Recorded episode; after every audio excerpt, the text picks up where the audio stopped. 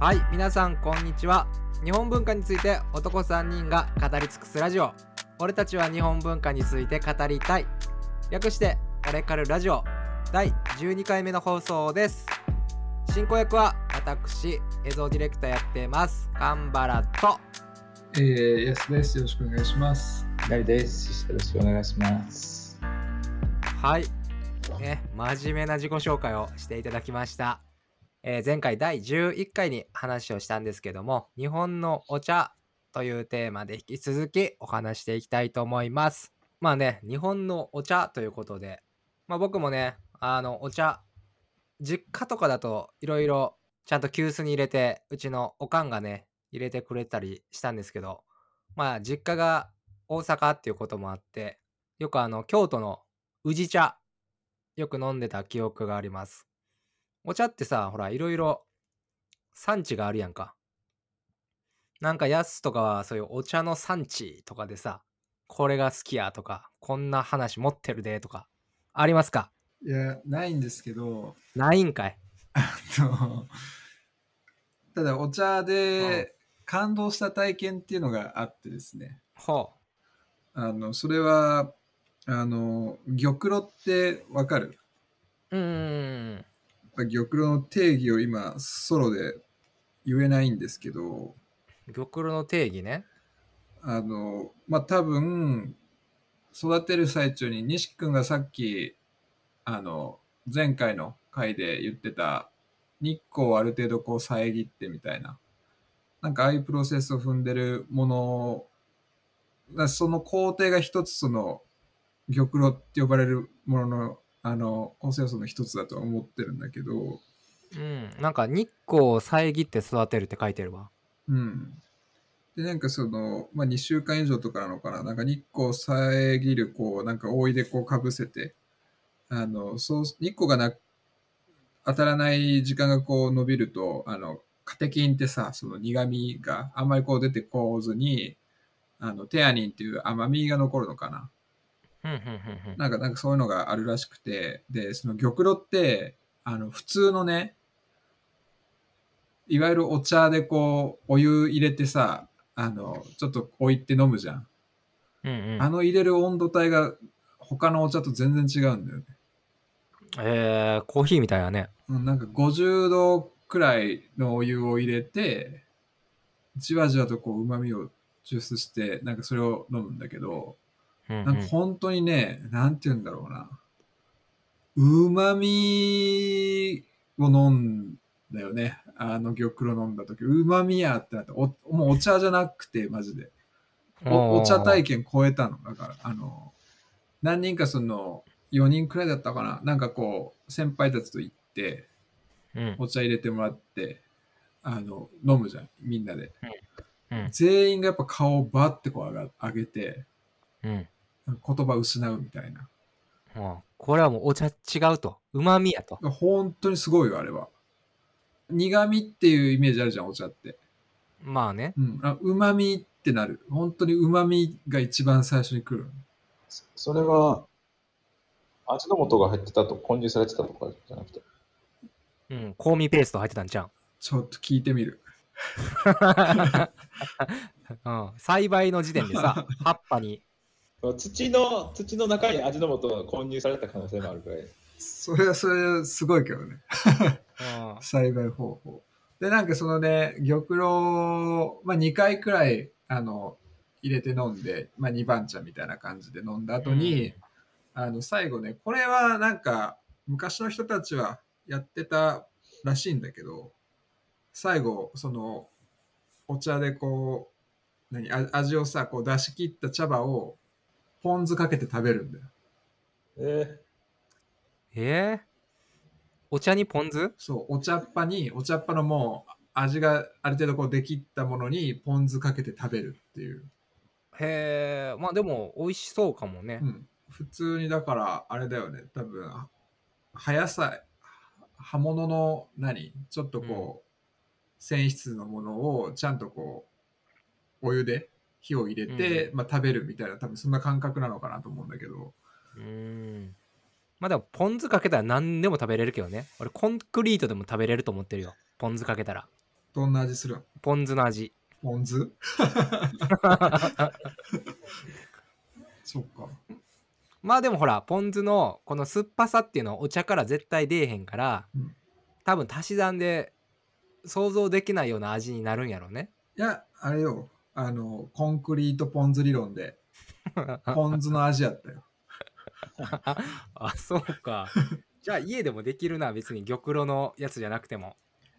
まあ、そうや。だから普通に、だって、中国の方とかって今でもお茶食べてんじゃないかな、確か。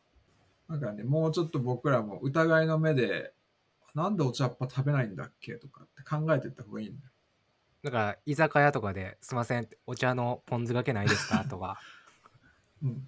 え置いてないんですか？つってワタミでねそう。そういうのやっていこ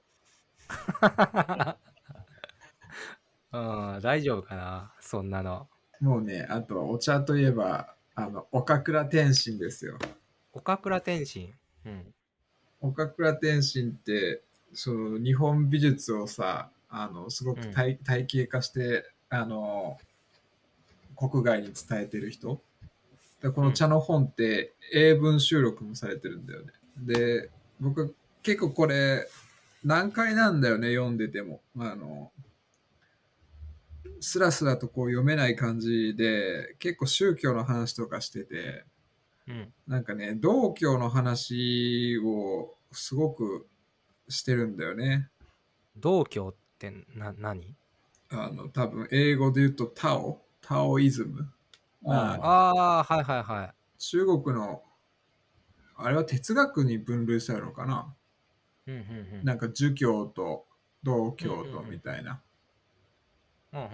で、これはね、あの、ぜひ、エクストリーム、なんだっけ、中田のあっちゃんがね、うんああ YouTube 大学で。そう YouTube 大学でその辺の話してるから見てほしいんだけど、まあ、すごく端的に言うと儒教はその何か国を治めるとかその帝帝政っていうのかな帝国をこう作り上げていくときにその物事をこう組織化してうまくこうまとめていくときに必要だったそのリーダー論みたいな考え方なんだって。それに対して道教っていうのはあのもう何もしないのがいいんだみたいな。なんかうんわあかっこいいねあの、水のようにあれみたいな。うんうんなんだっけ、水、水前み、ん？ななんか日本酒の名前にもなってる、うんなんとか水のごときみたいな、なんか、パッと浮かばない？なんかね、なんかそういう言葉も道教の言葉なんだって。へえ日本酒で、そう、その、道教っていうのがさ、あの、絶対的なものってこの世に存在しないんだよっていう考え方なんだって。うんだから社会でさ、例えば今、現代で言うと法律があってさ、で、うん。まあ、教育でも、あの、学校に行ったらこうしないといけないみたいな、こう、指導があるわけじゃん。もうそんなものはやっぱり人間があのこの世界を生まれた後に作ってるものでなんかそんなものをあの信じる必要がないっていうのが結構基本スタンス。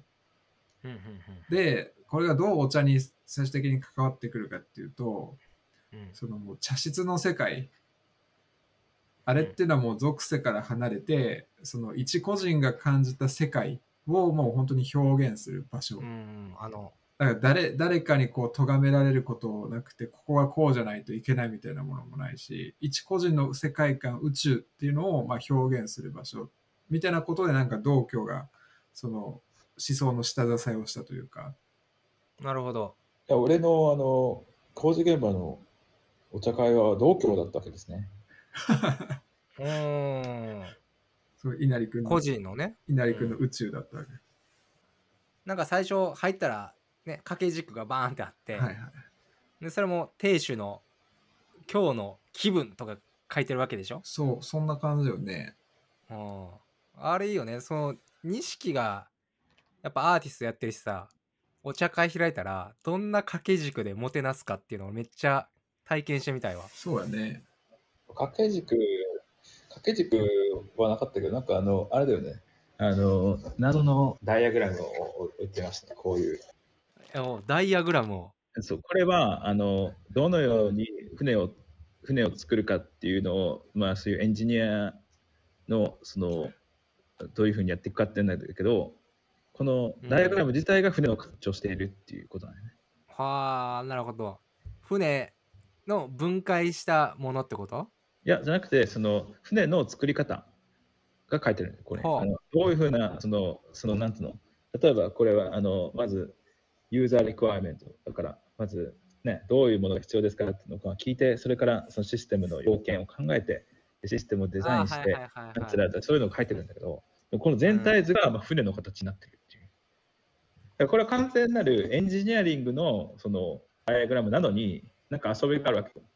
はいはいはいはい船の形になってるよっていうねそうそうそうそうそう。それがネタやなと思って。それはんん何伝えたいの？だからそういう感じのそのあののが僕の中で一番面白いと思うわけど。なんか完全に真面目なのになんかふざけてるみたいああだから自分が今面白いと思ってるものな。なんていうんですか。その、あ、わかるわかる。めっちゃわかわかるわる。かる。じゃあお願いします。うん説明しお願いします。いや、ちょっとな、なんていうかな、あの、ああある種のそのバイバイアスっていうか、ダイアグラムってそういう遊びって本来ないじゃない？うんうんうん。なんか純粋にその、あの合理的に順序を示すものだけど、なんかそういったところから外れて、ある種その、ちゃんとこう意図したことを伝えるっていう、ふあの、本来あるべきところに、プラス、うん。船の形造形をこう模してこう船を作ったっていうのはなんかすごく素敵だな。あのカンバラがうん。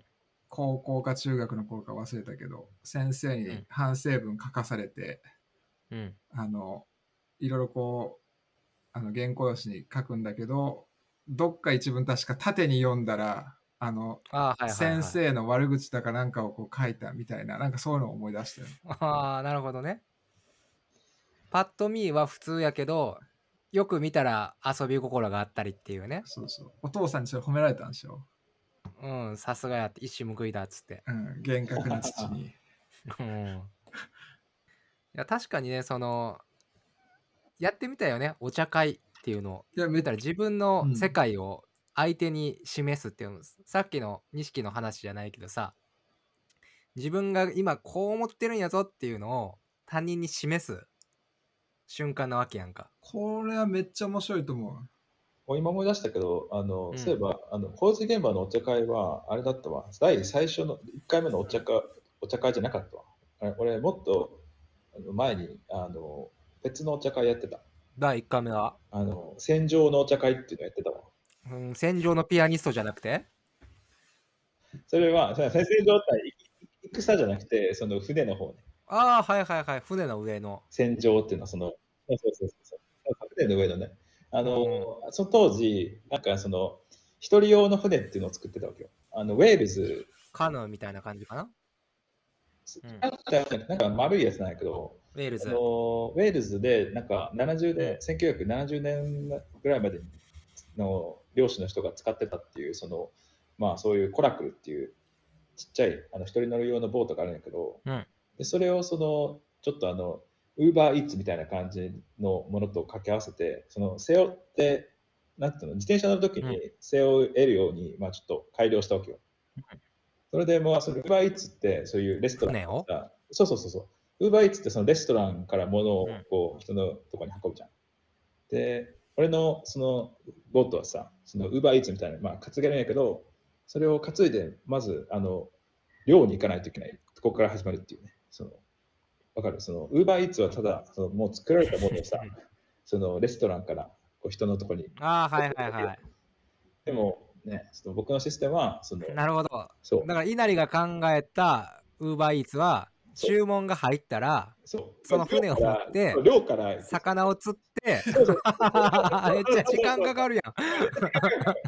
まあ、そういうのあそのためにそういうボートを作ったんだけど、でそれを、まあ、そのボートを使って、その僕のスタジオの中にその、まあ、プールを作ってでその上にその、あのね、船を浮かべてでその、まあ、今もそのプロジェクトやってるんだけど、えーっとコンテナ1個のコンテナ船ってそのなんだろうそのすごい小規模のさその今コンテナ船がそのスエズ運河を塞いでて大変なことになったけど、そのすごい小規模のコンテナ船を作るっていうプロジェクトをまずやっていて、まあ、それのポスターを壁に貼って、まあ、そのそのコンテナ新しいコンテナ船のシステムは、まあ、こういうものですよっていうのをこうポスターをを見ながらその船の上でこう浮かびつつそのバランスを取りつつうん。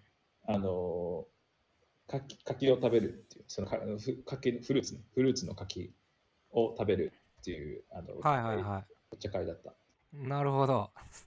それは何、どういうメッセージがあったん？そのなんだろうそのこうまずなんだろうなそのまずバランス取らないといけないから結構難しいの不安定なね。不安定なこうグラグラしながらそのうん。でそのなんだろうそのグラグラしてるシスししてるシステムっていうかそのなまだその定まってないようなそういうなんていうのその戦場のシステムっていうのをこう見ながらその自分自身もそれを体験っていうか感じながらまあそのその一体化するみたいなまあそんな感じです。うんうんうん。なるほど。もう、もう水、水面の中にいる自分との対話みたいな。まあそうそうそうそうそういい感じそういう感じそういう感じそういう感じです。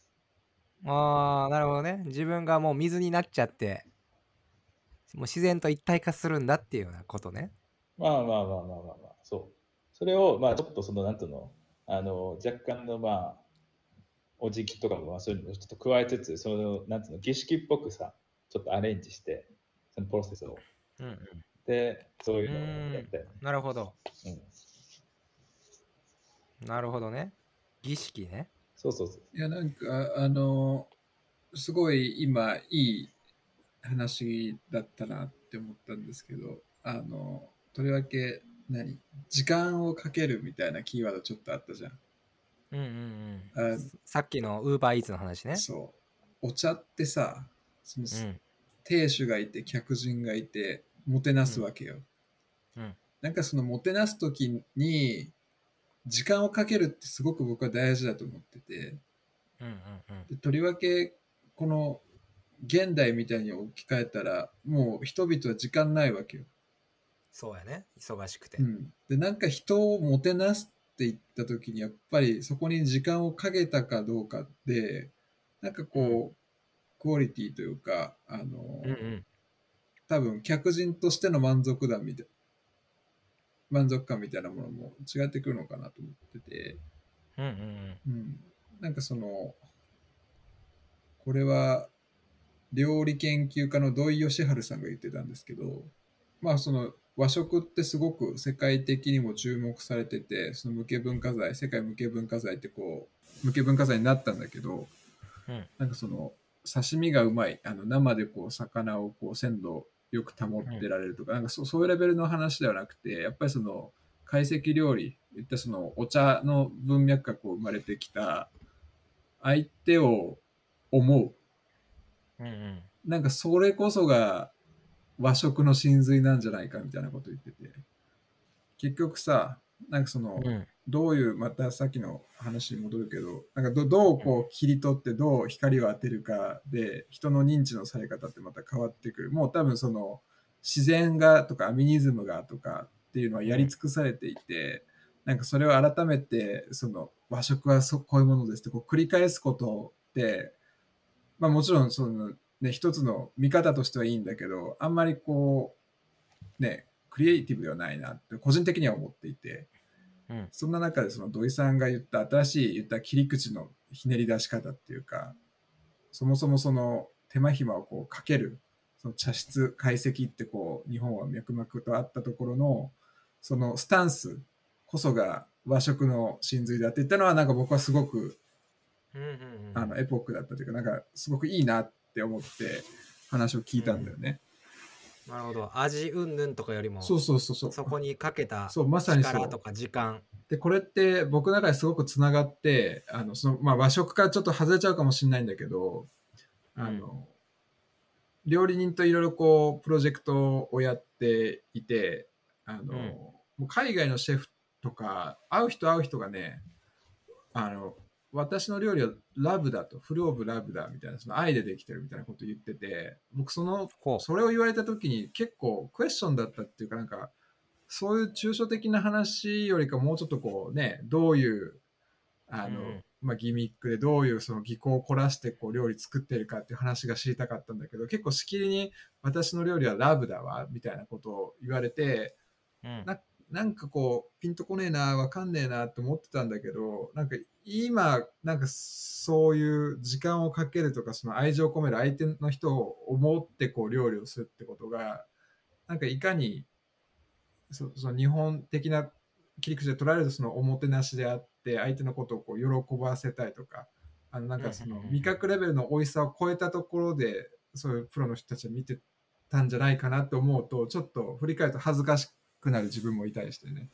うんうんうん。そのラブの意味をその時は分かってなかったってことやからね。そう。なんなんかうん抽象的な歯切れの悪い答えだなとかって思ったんだけど。なるほど。そうか。じゃああれよね。なんかまあこうやってお茶もてなしっていうことをさまあ今回2回お茶をテーマについて話したけどまた3人で集まった時はそれぞれがお茶会をしよう。んそれはいや本当にすごくなんかもてなしってすごくいいなと思ったね。う、うん。だから見立ての文化じゃん。あのお茶も。なんか何でもないものをさプレゼンテーションこうんうその人の想像力で組み立てて。うん。うんだからなんかそういうの好きなメンバーだと思うんだよねここにいる3人って。そうやね。で、ほら、俺もさ、まあ日本にいて、で、ヤスとかも一時期イタリアにいて、で、錦もたまにオランダから日本帰ってきてっていう時に、ヤスはね、確か一緒に寿司屋行ってすごい喜んでくれて、帰ってきた時にねう。んで、錦はね、あのー中尾の牛丼ですっごい喜んでくれたの。うん、中尾の牛丼をもてなしてん俺は。そしたらこんなにうまいものがこの世にあったのかっつって。ちょっとあの時の感想教えてよ。日本からすごい久しぶりに、あじゃあ日本に久しぶりすごい久しぶりに帰ってきた、帰ってきて、まだそれが多分最初のまともなご飯だったんじゃないかな、もしかすると。いやー、あのうますぎたね。と同時に安すぎる。そして、うん、あの500円とかで、500円とかで牛丼とうどんがついてくるからね。小うどん。うんありえへんね。ありえへん。そう。だから意外とね、あの、そうやってラブがない食べ物もお茶も意外と美味しかったりするっていうね。っていうまとめでいかがでしょうか？あおおいしいを超えるのがもてなしっていう話だったんだけどね、俺がこうやっぱオランダから久々に帰ってきたからやっぱ日本のね食べ物食べてもらいたいっていう俺のラブが入ってたから中身には入ってないけどそうかもしれないね。そうそうそうそう。にも入ってたけど、それにもプラス あのラブもあって美味しかったのかな、やっぱりね。そうよ高校時代のやっぱね友人のラブが入ってましたよ。